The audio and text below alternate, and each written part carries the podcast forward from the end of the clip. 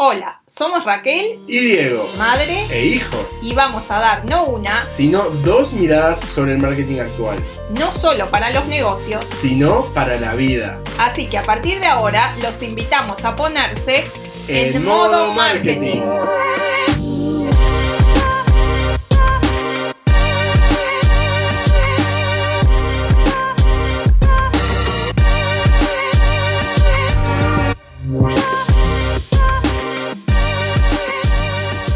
hola, hola, bienvenidos a un nuevo episodio de Modo Marketing. Qué contento que estoy de estar nuevamente acá con vos, Raquel. Y hoy además es un día muy especial porque después de mucho tiempo y que mucha gente nos lo pidiera, cambiamos la intro y la ajustamos un poquito para que se escuche mejor.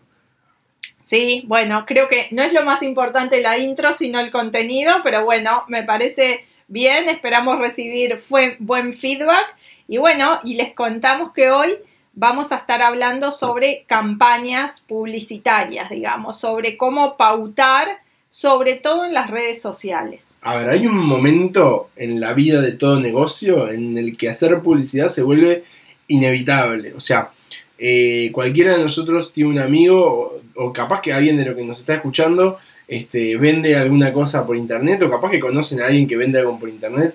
No sé, vendés unos gorritos, vendés... Eh, eh, ropa, vendés championes o zapatillas para el resto del mundo, que en Uruguay le decimos championes por algún motivo que todavía no entiendo. Em, ¿Cómo que no entendés? Era una marca, como tantas marcas que se le hicieron populares, ahí va. Pero bueno, ese era este, una anécdota. La idea, bueno, es hablar sobre el tema de pautas, ¿no? En algún momento, como decía Diego, necesitamos ampliar nuestra audiencia y vender y, yo creo que hoy Internet tiene algo buenísimo, ¿no? Es que ha democratizado el acceso a la comunicación, porque antes, eh, cuando solo existían los medios masivos, digamos, como medio para lograr llegar a un público, bueno, obviamente había que empezar con inversiones muy altas y solo podían hacerlo este, muy pocas empresas. Sí, totalmente. Es más, si me preguntas a mí, a mí no me gusta nada la expresión de medios masivos para referirse a la tele o al diario, no sé qué. Porque en realidad, si, si nos ponemos técnicamente hablando, mucho más masivo es Facebook Instagram y YouTube y todas las redes sociales este, y, demás medios con los que interactuamos todo el día con el celular. Capaz que alguno prefiere llamar a, la televisión y a los diarios como medios tradicionales que antes, como vos decías, de repente tenías que ser una recontra marca, recontra importante para poder tener la inversión inicial de hacer una pauta en televisión y gastar esos miles de dólares que podés llegar a gastar. Bueno, ahora en realidad podemos estar haciendo publicidad por 5 dólares al día o menos. Entonces, como que realmente todo, todo cambia. Pero por otro lado, también como mucha gente que de repente tiene como ese primer miedo de decir, bueno, para quiero empezar a hacer publicidad y no tengo ni idea de cómo funciona ni dónde arrancar. Es más, de, hecho, lo conversábamos un rato antes de, que, de, iniciar a grabar, como mucha gente cree que hacer publicidad en Facebook es hacer clic en el botón de promocionar, este, que de repente haces un post en una página y hay un botoncito que te dice promocionar y le pones, no sé, dos dólares al día o lo que sea y vos pensás que eso es hacer publicidad, pero en realidad nada que ver. En realidad es hacer publicidad, lo que pasa que es la forma más básica que nos da Facebook para que podamos hacerlo, ¿no? Quiero este, justamente hablar un poco de los términos. ¿Qué, qué, a qué nos referimos cuando hablamos de hacer publicidad? En realidad nos referimos a ponerle dinero, patrocinar un contenido para que alcance a más personas. ¿Por qué hago esta distinción? No? Porque en realidad eh, en varios episodios hablamos de los contenidos y el marketing de contenidos, entonces pareciese que si no hacer publicidad es que estamos haciendo un anuncio de compre ya o bueno, descargate ya esta app o los mejores eh, zapatillas al mejor precio, que en realidad eso son mensajes, obviamente, donde el centro de ese mensaje es el producto o servicio. En realidad, cuando hablamos de pautar, podemos pautar ese tipo de mensajes o podemos pautar otros contenidos, ¿no? Podemos pautar también, este, no sé, para que te descargues eh, un ebook sobre, yo qué sé, las zapatillas que están más de moda esta temporada, por ejemplo, y de todos modos, en este contexto que estamos hablando ahora, en realidad que nos referimos a hacer publicidad, nos estamos refiriendo a pautar, que como decimos, lo que quiere decir es poner dinero para que esa publicación que si no le pusiéramos dinero, capaz la verían 10 o 15 personas, la vean cientos o miles. Sí, totalmente de acuerdo. Es más, me, gustó mucho. Nunca había escuchado esa definición así tan concreta de publicidad como el, poner plata para disponibilizar o hacer visibilizar más un contenido. Este, eh, creo, que, creo que habría que revisar los viejos manuales de publicidad. Pero, pero sí, ¿sabes qué? Me haces acordar a que eh, yo tuve unas semanas en las que de repente viste que yo tengo mis locuras y empiezo a investigar cosas y tuve un tiempo en el que yo estuve investigando mucho el mercado del lujo porque quería ver cómo, cómo es que pautaban y cómo funcionaban y empecé a, ver el Instagram y las páginas de todas las marcas y empecé a ver cómo comunicaban y me empezó a saltar una publicidad de Louis Vuitton que me decía este, que, que, que la publicidad, el mensaje decía esta es una invitación para que sigas a Louis Vuitton en Instagram. Entonces no es que era una publicidad que me decía que compré un producto, ni era una publicidad que me decía que tenga una oferta con un descuento y no sé qué, sino que en realidad es tal cual como vos decís, yo no lo seguía en Instagram y ellos me alcanzaron con un mensaje que solamente fueron capaces de dármelo porque eh, invirtieron dinero en visibilizar ese, ese mensaje con ese objetivo tan concreto y de hecho de objetivos es una de las cosas que vamos a hablar en el podcast de hoy. Sí, pero antes de hablar de, los tres puntos clave que definimos para este podcast, que justamente son eh, audiencia, objetivos y mensaje, eh, quería volver un poquito más sobre dos puntos para que se entienda. Por un lado, sí, tú puedes apretar el botón de patrocinar publicación o promocionar publicación, vas a poner un dinero, elegir eh, un público, digamos, y ese mensaje va a estar llegando a más gente esa es una forma que obviamente como Facebook o Instagram quieren que todo el mundo paute, porque obviamente ese es su negocio, así como ganan dinero, provee una forma muy sencilla para que cualquiera sin saber nada pueda hacerlo y una forma más sofisticada, con más posibilidades, más parámetros de segmentación, que es de la que vamos a estar hablando hoy y que no se hace directamente desde la propia publicación, sino que para eso te tenés que crear una cuenta en una plataforma que se llama el Business Manager, desde donde se maneja tanto la publicidad de Facebook como de Instagram, porque bueno, como muchos ya saben, hace un tiempo este Instagram fue comprada por Facebook. Entonces creo que estaba bueno hacer esta puntualización para que se entienda. Sí, totalmente. Y mira, mira lo que te digo, creo que ya con estos primeros minutos del podcast, ya habiendo contado solo esto, ya le abrimos los ojos a muchísima gente que seguro pensaba que hacer publicidad en Facebook es tocar en el botón de promocionar que siempre te aparece, pero no. Es importante entrar a Business Manager y si no saben cómo entrar, simplemente busquen Business Manager Facebook en Google y les va a aparecer el link, así que no se preocupen. Este, pero tienen que hacerse su cuenta, se loguean justamente con Facebook y a partir de ahí empiezan a tener acceso a todos los activos que tiene Facebook, por ejemplo, se llama el administrador de eventos, la cuenta publicitaria, en definitiva algunos conceptos que se van a familiarizar al toque, pero nosotros queremos hablar ahora, hoy, de las cosas más importantes. ¿no? Sí, y otra cosa que quería decir antes de ir directo a, cómo elegimos la audiencia, que es a las personas que quiero llegar, es también comentar que eh, si no ponemos dinero, digamos, nuestras este, publicaciones van a ser vistas por muy poca gente porque eso es algo que tampoco todos tienen muy claro, ¿no? Yo a veces me encuentro con gente que me dice, ah, pero mis seguidores no van a ver mis publicaciones y ustedes tienen que saber que en realidad hace muchos años cuando empezó Facebook sí era bastante probable, digamos, que si tú ponías una publicación y tenías, digamos, mil fans, que un porcentaje muy grande de esos fans los vean.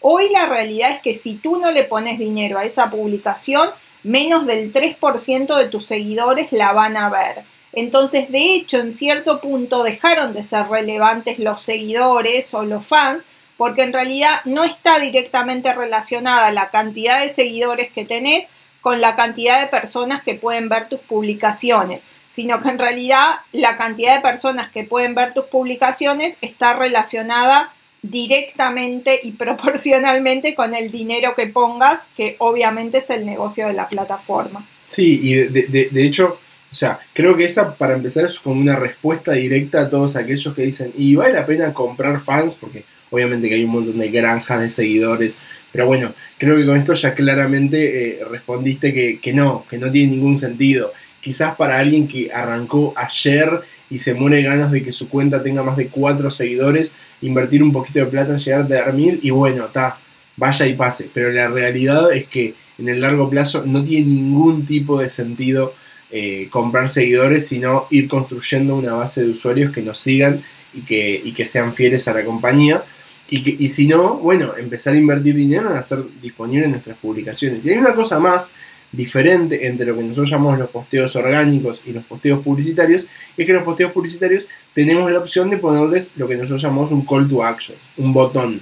Eh, seguramente todos los que estén escuchando esto alguna vez Capaz que no, pero calculo que todos han visto alguna publicidad o en Facebook o en Instagram que por lo general tiene algún botón, incluso en las stories donde uno puede hacer swipe up y entonces acceder al contenido, en el cual puedes de alguna forma cliquear eh, o tocar o acceder en definitiva a la página que te están disponibilizando con ese contenido. Entonces creo que eso también es importante como para decirle a la gente que en realidad si vos pones una publicidad con una remera y decís comprala, versus poner una publicidad que dice comprarla y un botón de comprar, es mucho más probable que con el botón termines alcanzando este, eh, mucho mejor tus objetivos, porque en definitiva le estás alcanzando al usuario la posibilidad de que compre a un toque de distancia, ¿no? No, y las personas ya nos acostumbramos, digamos, al lenguaje digital, donde, bueno, sabemos que un botón es una invitación a la acción, igual tienen que saber que no es que podés poner el botón que se te antoje con la palabra que quieras, sino que Facebook tiene predeterminados algunos botones.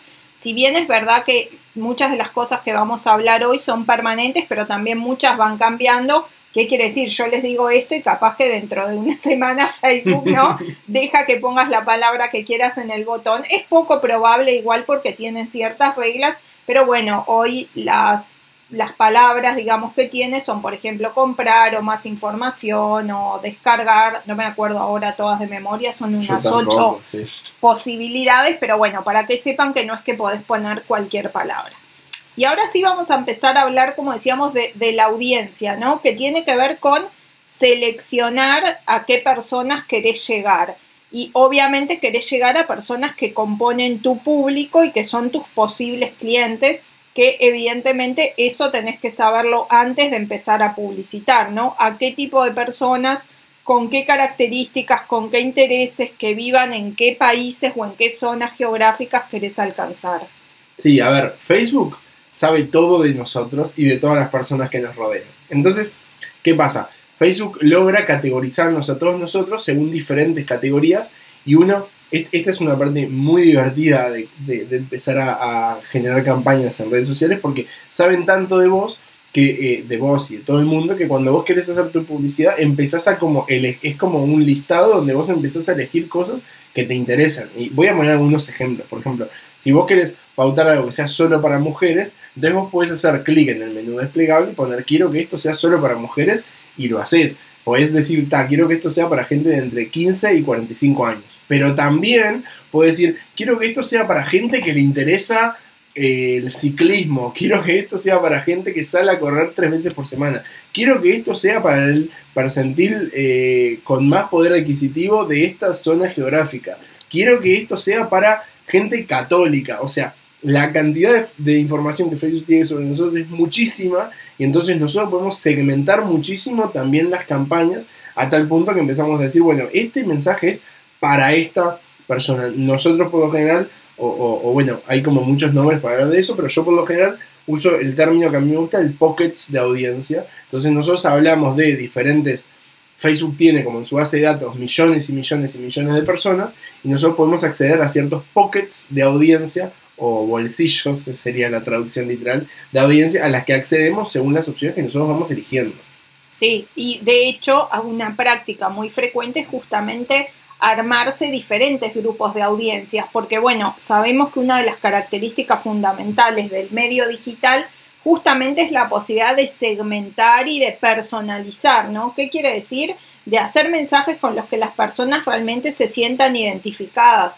Hablamos de esto en algún episodio donde hablamos de la importancia de elegir los públicos y creo que poníamos el ejemplo de, de, una alumna mía que vende carteras y que dijimos que un público eran madres con hijos chicos y otro eran este, ejecutivas o estudiantes que llevaban la laptop en la cartera. Entonces, en realidad puede ser que tú vendas la misma cartera, como decíamos, pero hagas un mensaje donde vas a formar un grupo de audiencia que van a ser madres con bebés o madres con hijos chicos, porque también como todos ponemos información o muchos ponemos información no de acerca si tenemos hijos o no, bueno, eh, es uno de los parámetros que, que nos permite segmentar.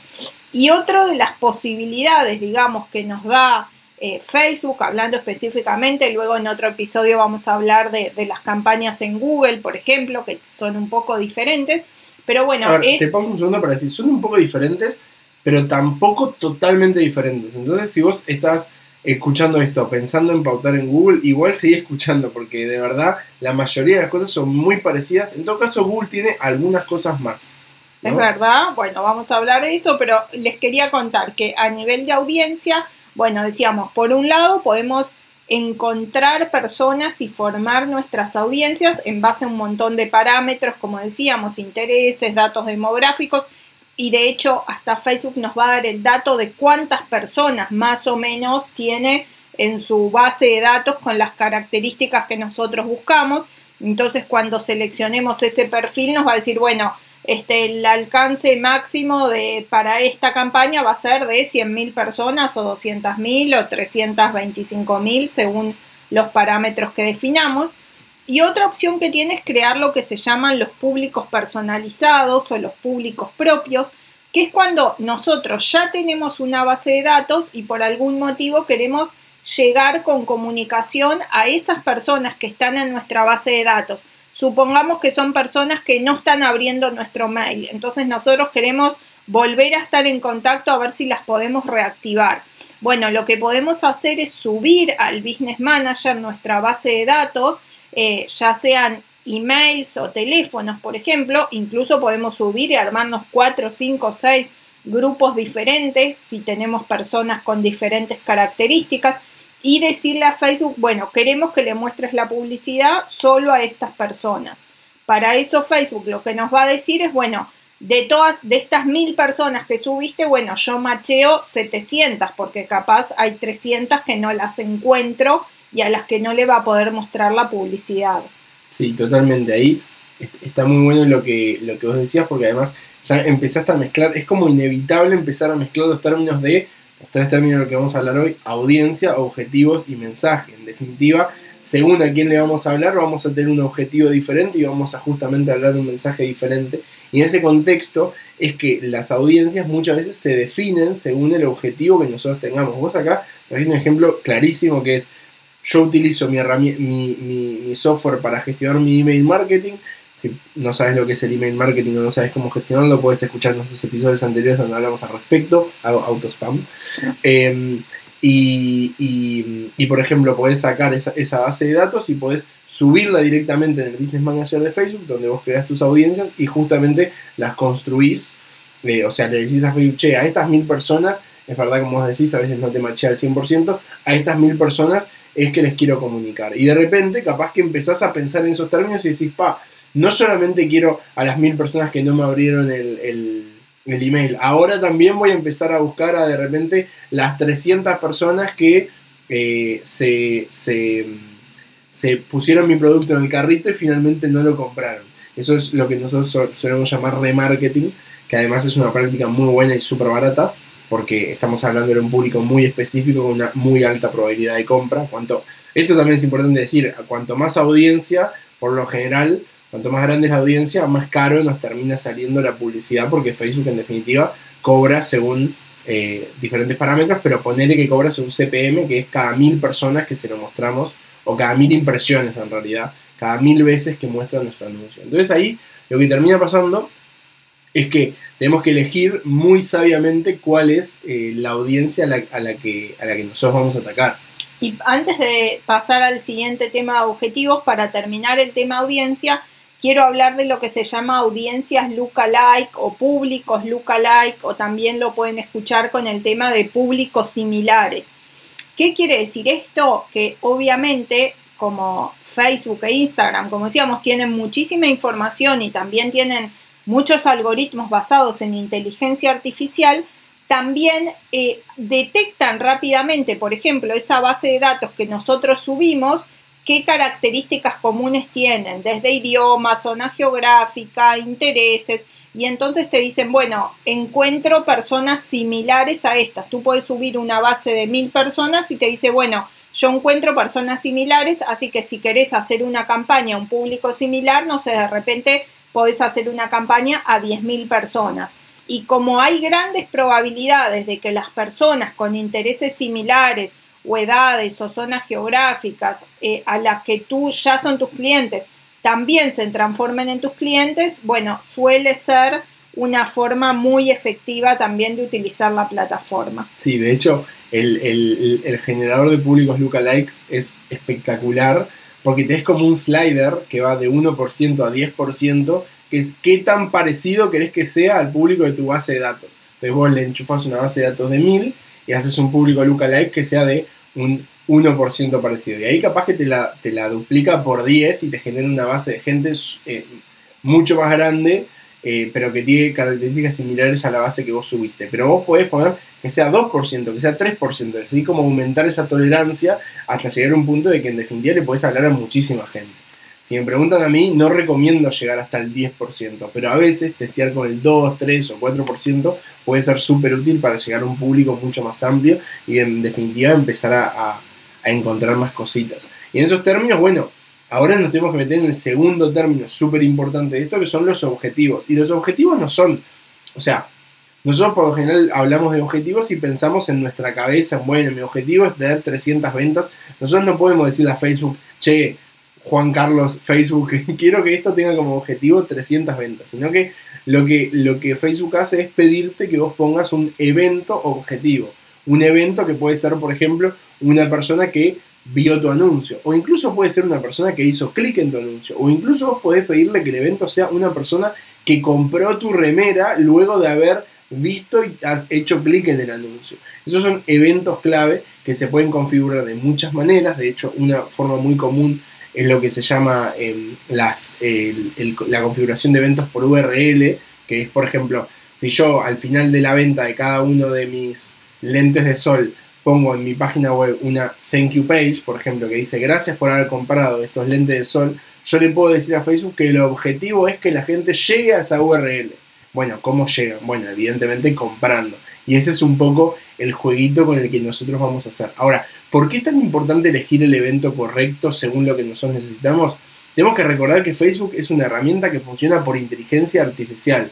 Facebook va a optimizar el uso de las campañas de nuestro mensaje y le va a optimizar en la muestra de nuestro anuncio a nuestra gente según el objetivo que nosotros le mostramos. Si nuestro objetivo es que la gente compre, entonces va a mostrar este anuncio a gente mucho más propensa a comprar. Si nuestro objetivo es otro, va a priorizar ese objetivo por sobre cualquier otra cosa. Y esa es la clave.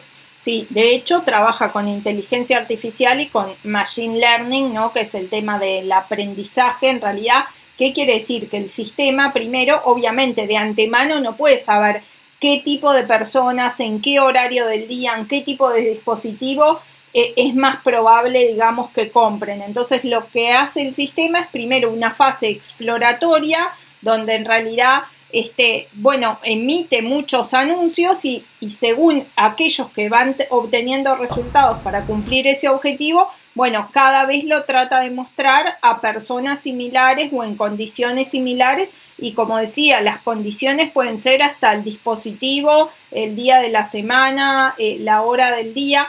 Por eso también eh, algo muy importante ahora que estamos hablando de campañas es que hay que dejar correr las campañas varios días antes de sacar conclusiones, ¿no? A veces vos podés decir, ah, voy la campaña dos, tres días y no me está dando resultado, la corto porque no me funcionó el sistema demora unos días en aprender. Entonces yo te diría que si bien vos podés ir haciendo pequeños ajustes y vas viendo resultados, pero mínimo tres o cuatro días tendrías que dejar correr la campaña o cinco hasta realmente empezar a hacer ajustes porque le tenés que dar tiempo al sistema que aprenda, ¿no? Y a veces me he topado con personas que dicen como, bueno, yo voy a hackear el sistema y yo voy a ir optimizando o haciendo cambios en forma manual y la verdad que realmente hoy en general los algoritmos aprenden tanto y tan bien que en general dejar al sistema que haga su propio aprendizaje y haga sus propias optimizaciones, la verdad que es muy habitual que dé buenos resultados. Sí, ahí hay, un mundo de posibilidades. Por ejemplo, uno podría decir, ta, lo que quiero hacer es voy a generar dos campañas que sean exactamente iguales, pero una para hombres y otra para mujeres con alguna configuración diferente.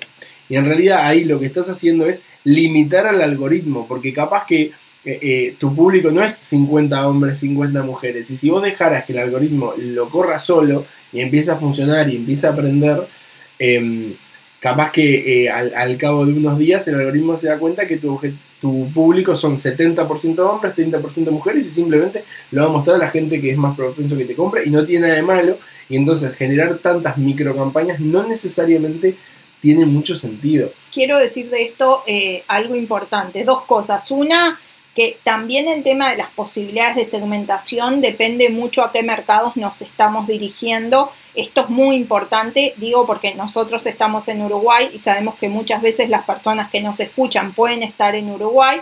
Para quienes no saben, es un país de 3 millones de habitantes. Entonces, si nosotros nos ponemos hiper finos en la cantidad de variables de segmentación, va a pasar que esa campaña nos va a a costar carísima y, le va a costar al sistema mucho encontrar a esas personas. No es lo mismo si yo hago una campaña para todo el mundo habla hispana o una campaña para Brasil o para Estados Unidos porque trabajo para un cliente en esos países. Entonces quiero aclarar esto porque es importante. Si bien me da muchísimas posibilidades de segmentación, en países o mercados muy, muy chicos, es mejor que ponga menos variables, aunque pueda tener un poquito de pérdida o desperdicio, porque el costo-beneficio va a ser mejor. Y lo otro que quiero comentar es que si bien decía que obviamente tengo que dejar al algoritmo correr, no quiere decir que no tengo que estar entrando a la plataforma a chequear qué es lo que está sucediendo con mi campaña y hacer mejoras. Sí, totalmente. Hay que entrar todos los días. No necesariamente que ponerse hacer cambios manuales todos los días, por esto mismo que decís. Yo por lo general tiendo a pedir a mis equipos que esperen una semana como para ya empezar a tener los primeros resultados. Pero si me pedís un pro tip, es el siguiente. La plataforma por lo general está en lo que se llama el periodo de aprendizaje por más o menos unos dos días.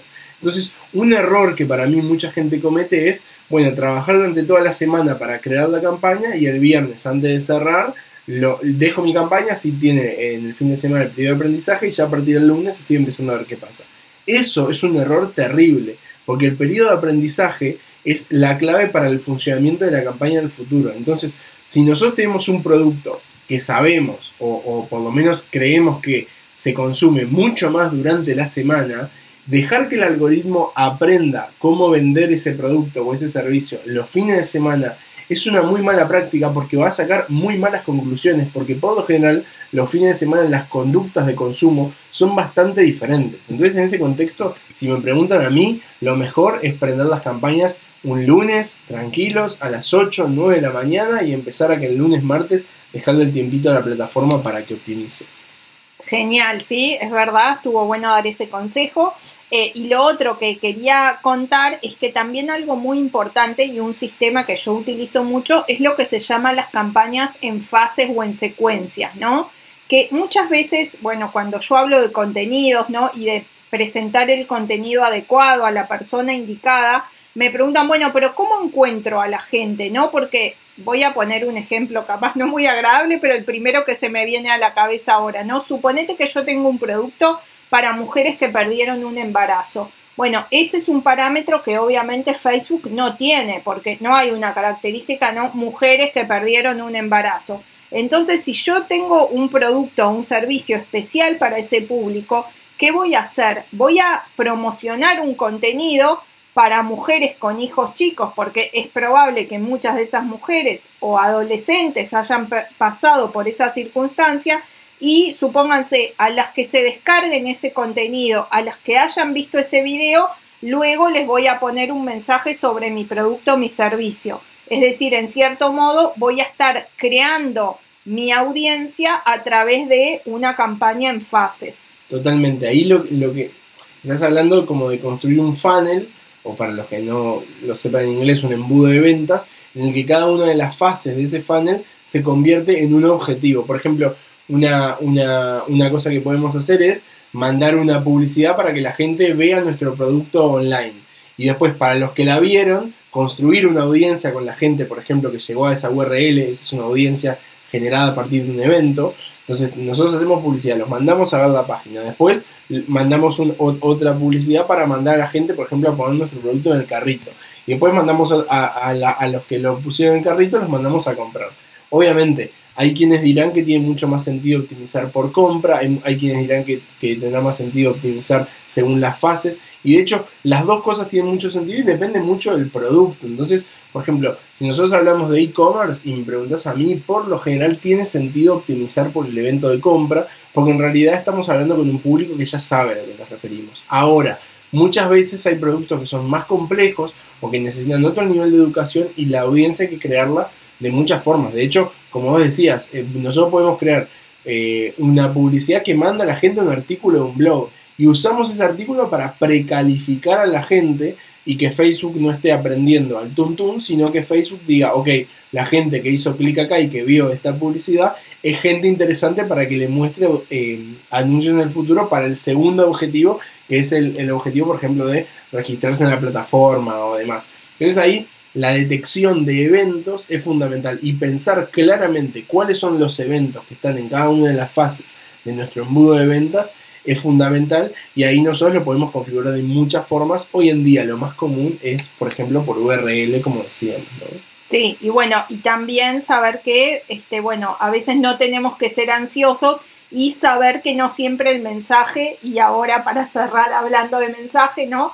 Hola, comprame, es el mensaje que funciona. Ah, ¿no? me sorprende. me sorprende, bueno, Creo que ya lo hemos comentado, pero se dice que solo el 3% de las personas que pueden ser o son tu público objetivo están preparadas para comprar tu producto o tu servicio hoy, porque puede ser que no tengan el dinero, que todavía lo estén pensando, que todavía no detectaron la necesidad de ese producto o servicio. Entonces, en ese caso, de repente mi mensaje va a ser primero, bueno, mostrarles, por ejemplo, no sé qué, dormir mal puede ser un problema y que sería bueno cambiar el colchón. Pero si la persona todavía no está pensando en cambiar el colchón y yo le pongo un mensaje de compra hoy tu colchón de resortes en 12 cuotas, eh, ese mensaje para la persona va a ser invisible, porque en realidad lo va a ver, pero no le va a llamar la atención porque no está pensando hoy en comprar un colchón. Sí, para mí si somos estratégicos a la hora de pensar nuestras campañas, tiene sentido que luego de haber pensado y, pensando de verdad, ¿eh? pensando de forma profunda en definir explícitamente cuál es nuestra audiencia. Y luego en pensar en explícitamente cuáles son los objetivos, y hacemos, vamos a decir como una, una barra de, una barra no, perdón, un cuadro de dos, de, de, de, dos ejes, en un eje tenemos los objetivos y en otro eje tenemos a las audiencias, en cada uno de los cuadrantes es como que debería, debería salirnos natural el empezar a pensar en el mensaje. Uno piensa en publicidad en el pasado y piensa en la, típica, como decías vos, el colchón, vendo colchón ya, pero en realidad nosotros tenemos que ver, ah, mira, nosotros vendemos colchón y ahora quiero hablarle a una audiencia, por ejemplo, de eh, mujeres que duermen mal, por poner un ejemplo, y que están en una fase donde nuestro objetivo va a ser precalificarlas y empezar a contarles una cosa. Ahí el mensaje que les vamos a mandar no es comprar el colchón, ahí les tenemos que decir, como decías hace un rato, eh, aprender sobre los problemas de dormir mal o aprender cómo dormir mejor. Y ese es el mensaje y esa es la comunicación que les estamos dando. Es diferente si nuestro, si nuestro, si nuestro cuadrante al que vamos a atacar es personas que duermen perfecto pero que les interesa muchísimo la comodidad en su colchón. Y ahí es un mensaje completamente diferente. Entonces, metiéndonos en cada uno de los objetivos de este embudo de ventas, nos terminamos metiendo esto. Y sí, y sobre los mensajes podríamos hablar 10 capítulos más. Yo lo único que sí quiero recordar, porque ya lo le debes hablar recién, es pensar de forma personalizada. Si nosotros vamos a mandar, por ejemplo, un mensaje a mujeres, tiene sentido, o por ejemplo a mujeres de 40 años, tiene sentido que la persona que esté en el anuncio sea una mujer de 40 años para que se sienta como esa relación. Si es un hombre de 20, mostrar un hombre de 20. Bueno, sí, ahí podemos hablar mucho también eh, de la identificación, bueno, que es una de las claves para que esos anuncios funcionen. Pero bueno, recapitulando y cerrando el episodio de hoy, que eran, bueno, compartirles algunas buenas pautas para la hora de hacer publicidad, es, bueno, en lo posible, no hacerlo directamente desde la propia red social, sino desde la plataforma publicitaria. Eh, eh, armar diferentes estructuras o grupos de audiencias a las que les vamos a enviar mensajes diferentes y probablemente para las que vamos a tener objetivos diferentes. Así que bueno, esperamos que les haya gustado, que lo hayan disfrutado y Diego, ¿cuál es tu frase para cerrar el episodio de hoy? Una frase, me pedís. Bueno, a ver, para mí, primero voy a decir que nos quedaron muchísimas cosas, como siempre, siempre nos pasa lo mismo, pero para que ya las vayamos dejando en el tintero. Dentro de todo lo que es objetivos, nos faltó hablar de branding versus performance, un mundo en sí mismo que es espectacular. Dentro de lo que es el mensaje, nos faltó hablar de, por ejemplo, formatos y cómo cada cosa es diferente, que alguna vez ya lo hemos tocado, pero si me pedís una frase, es piensen de forma estratégica. No tenemos que hablar de cuál es nuestro producto, sino empezar a pensar y generar este cuadrante de 2x2 y empezar a definir de forma clara audiencia, objetivos, el mensaje va a salir solo y después no hay que ser un genio para programar mensajes en redes sociales. En realidad es una papa. Lo único que tenemos que hacer para no perder plata en el intento es hacerlo de forma estratégica.